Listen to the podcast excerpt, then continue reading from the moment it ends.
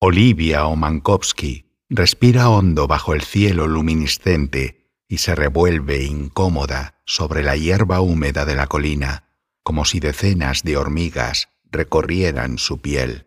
Son solo nervios, piensa. Al fin y al cabo lleva preparándose más de un año. En todo ese tiempo ha aprendido a desmontar la red sola, colándose en la carpa principal en momentos en los que sabe que no hay nadie merodeando cerca, sobre todo la noche de los domingos, cuando la mayoría de los artistas están retirados en sus caravanas, descansando tras cuatro días seguidos de función. En realidad, no hay ninguna diferencia con lo que lleva haciendo desde los seis años, primero con su madre y poco después con su hermano Gregor, andar sobre un cable de cinco centímetros de diámetro y sentir el control de su propio cuerpo en el espacio según avanza con pasos de bailarina. En sus manos la firmeza de la pértiga anclándola en su horizontalidad y bajo sus pies la tensión del acero en sintonía con los elementos, como a menudo dice su padre. El padre de Olivia, Igor Omankowski, se niega a hacer de su vida y de la de su familia un suicidio colectivo. Ya han sido varios Omankowski quienes han dado un paso mortal en espectáculos décadas atrás. Por ello y por la enorme dificultad que entrañan sus números de equilibrios y los continuos desafíos a los que expone a su familia, siempre exige la seguridad de una red, ya que de igual modo, piensa él, reciben los aplausos y la admiración de un público boquiabierto que aguanta la respiración mientras ellos hacen malabares con sus vidas a doce metros de altura. Así que tanto Olivia como su familia saben que lo único que podría hacerse añicos es el espectáculo, no sus cabezas. Quizá, piensa ella, su padre lo hace porque nunca perdonó a su propia madre, la abuela de Olivia, que osara desafiar a la vida tal y como hizo décadas atrás. Por eso lo mantiene en secreto si su padre se enterara de lo que está intentando hacer, le cruzaría la cara de un bofetón y le prohibiría actuar, enviándola al instituto del pueblo más cercano, lejos del cable y las alturas. Y es que nada puede compararse a ese hormigueo recorriendo su cuerpo poco antes de dar los primeros pasos en el cable, flotando en la inconsistencia del vacío, como ave rapaz, mecida por el silencio que habita en este lugar del mundo tumbada en la hierba, recuerda las palabras que un día le dijo su hermano después de un ensayo. Oli, te lo imaginas sin red. Algún día lo haré, sin que papá lo sepa. El cielo, el cable y yo nada más, como la abuela. Papá te mataría, lo sabes, ¿no? Su hermano soltó una carcajada prometiendo que nunca lo haría, pero Olivia no pudo olvidar la mirada de Gregor cuando le decía esas palabras con una mezcla de verdad absoluta y locura, y la idea empezó a repiquetear en su cabeza como el vigoroso aleteo de un colibrí. Al día siguiente un nudo en el estómago le impide comer en toda la jornada. El ligero tartamudeo en su voz no pasa desapercibido a su madre, que le pregunta si está nerviosa por la actuación de esa noche.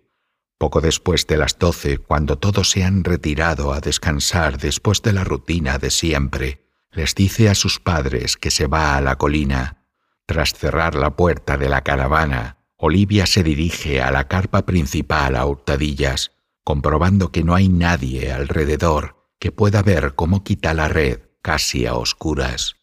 Los nudos gruesos se le resisten como nunca. Le tiemblan los dedos y el sudor en las palmas de las manos hace que tarde más en desatar las sogas. Cuando por fin termina con la cuarta esquina, respira hondo, enciende las luces secundarias y se sube a la plataforma con la agilidad de un mono. La sombra de su perfil se recorta en la cúpula. Respira hondo y mide el espacio existente entre una plataforma y otra en un lenguaje que sólo ella conoce se acerca más al borde antes de dar el primer paso con el cuerpo en crucifixión, perpendicular al cable de acero. Al instante una gran bocanada de corriente fría revolotea alrededor de su nuca. La firmeza de los pies sobre el acero le ancla al espacio y en ese momento el tiempo, en su complicidad, parece sostenerla en el aire con manos invisibles. No sabría decir cuántos segundos o quizá minutos ha estado así, con el vacío asomando bajo sus pies. La voluntad férrea propia de los Omankovsky la lleva a dar los siguientes pasos hasta el otro lado sin titubear. Al llegar a la plataforma, un sudor frío recorre su espalda. Tarda unos minutos en recuperar el control de su cuerpo y tras respirar con normalidad, frunce el ceño, se rasca la frente y gira sobre sí misma. Cuando se acerca de nuevo al extremo de la plataforma, no imagina que Igor la está mirando desde un rincón en penumbra de la pista.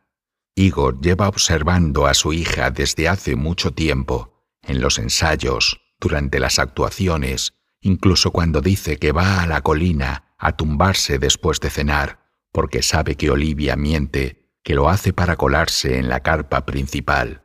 Bajo esa apariencia de hombre frío, de ambiciones excéntricas y exigencias imposibles sobre el cable, se esconde una persona llena de recovecos y aristas difíciles de descifrar, que aunque no lo aparente, tan solo persigue la necesidad de proteger a los suyos. Aún no le ha dicho nada a su esposa Ibelina, ni a Gregor, ni siquiera a su hermano León, pero sabe que Olivia está detrás de ello. Siempre se preguntó quién seguiría los pasos de su madre, y en cuanto Olivia empezó a realizar sus primeros números sobre el cable, lo supo. Lo vio en la naturalidad de sus movimientos. Sus músculos nunca tiemblan en las alturas como a veces le pasa a su hijo Gregor. Parece que el cuerpo de Olivia está hecho para habitar las alturas y andar sobre el cable de una manera congénita, animal. Pese a la dificultad que él suele poner en las distintas variantes y escenografías que con frecuencia innova, en los últimos meses la ha visto demasiado relajada, incluso aburrida, tanto en los ensayos como en las actuaciones. Por eso sabía que no podía perderla de vista, algo en su interior le impulsaría a ir más allá. Con el rostro ardiéndole, los puños apretados y los hombros encogidos, sin poder hacer ni decir nada, cualquier movimiento o palabra que dirigiese a Olivia la precipitaría al suelo en décimas de segundo. Igor Omankovsky tiene que conformarse con seguir los movimientos de su hija y el ángulo perfecto de 90 grados que Olivia forma mientras se desliza sobre el cable. En ese momento la joven es dueña absoluta de su vida, como lo fue él hace años, y como a su vez también lo fue su madre, hasta aquel día lluvioso en el que resbaló como una novata sobre un cable que cruzaba dos árboles a treinta metros de altura mientras el niño que era él en aquel momento la vio caer sin poder hacer nada, escuchando aquel sonido hueco y atroz de su cuerpo chocando contra el suelo.